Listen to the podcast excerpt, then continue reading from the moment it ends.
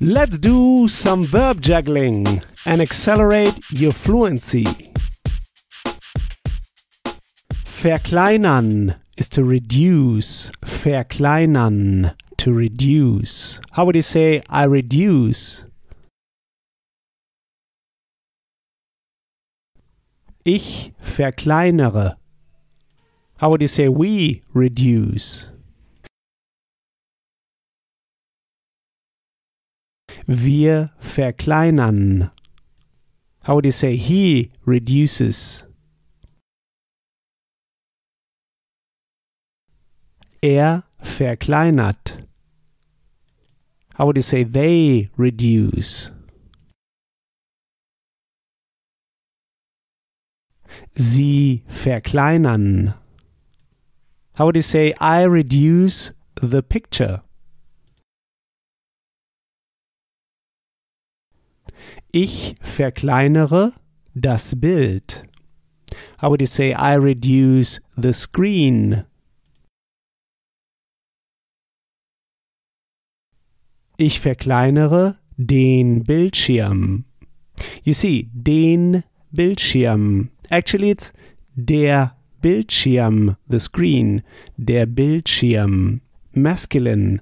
But verkleinern is an accusative verb. It triggers accusative endings and articles. What you reduce is the direct object in German, the accusative object.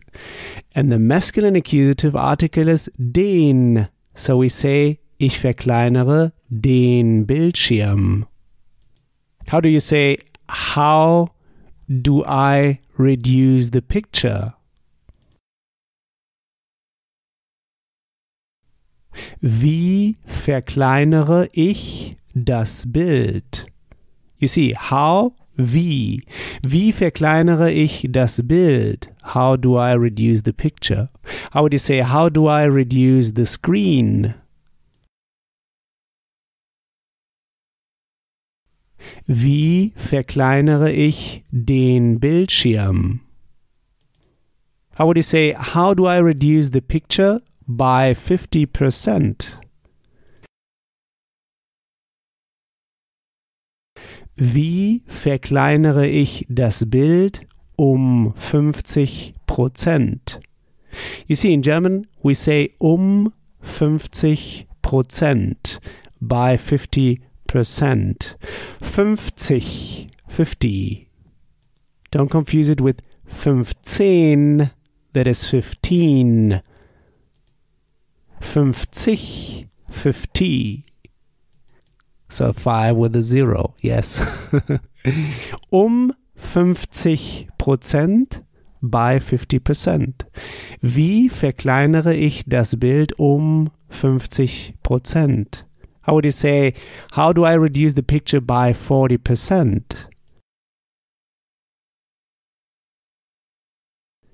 Wie verkleinere ich das Bild um 40 Prozent? How would you say, how do I reduce the picture by 25%? Wie verkleinere ich das Bild um 25 Prozent? How would you say, how do I reduce the picture by 10%?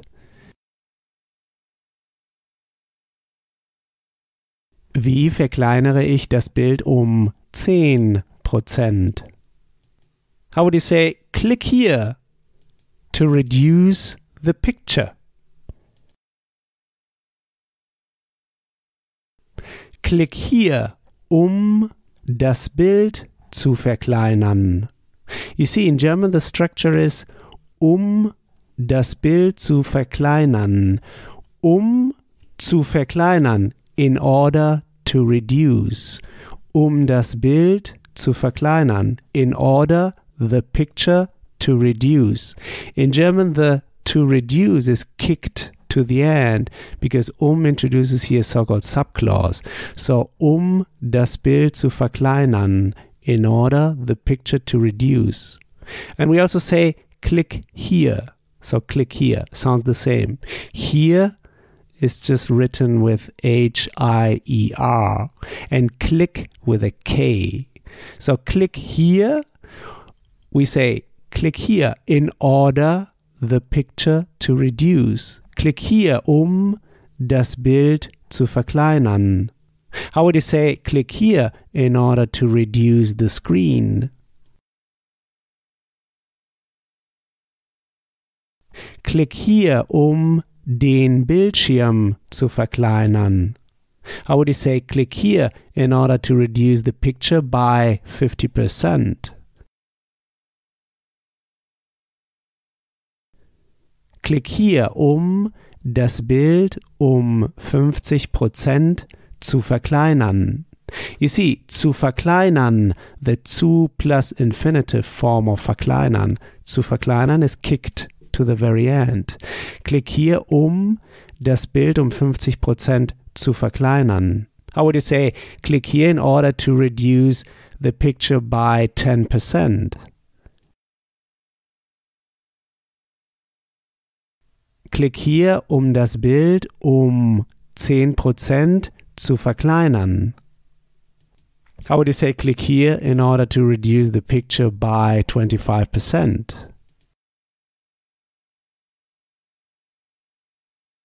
Klick hier, um das Bild um 25% zu verkleinern. How would you say in the past? I've reduced. Ich habe verkleinert. You see, verkleinert is the participle. And for the past, here we use the auxiliary verb haben. Ich habe verkleinert. I have reduced. How would you say, I have reduced the picture? Ich habe das Bild verkleinert. How would you say, have you reduced the picture? Hast du das Bild verkleinert? And you see, verkleinert, the participle is kicked to the very end because it's the second verb. Whenever you have two parts of verbs in German, the second one is kicked to the very end. Hast du das Bild verkleinert? How would you say, have you reduced the screen? Hast du den Bildschirm verkleinert? How would you say, I've reduced the picture by 50%? Ich habe das Bild um 50% verkleinert.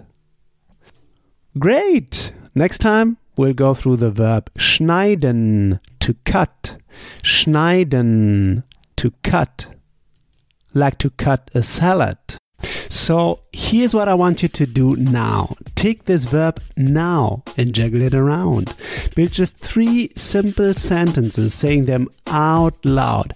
Just three simple sentences. This will take you just one minute. In the next episode, you'll hear my take on this verb. So talk to you soon. Bis.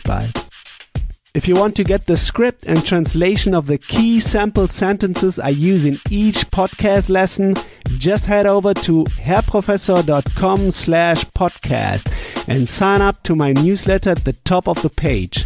And in order to receive my emails, make sure to confirm your subscription in the first email I sent you.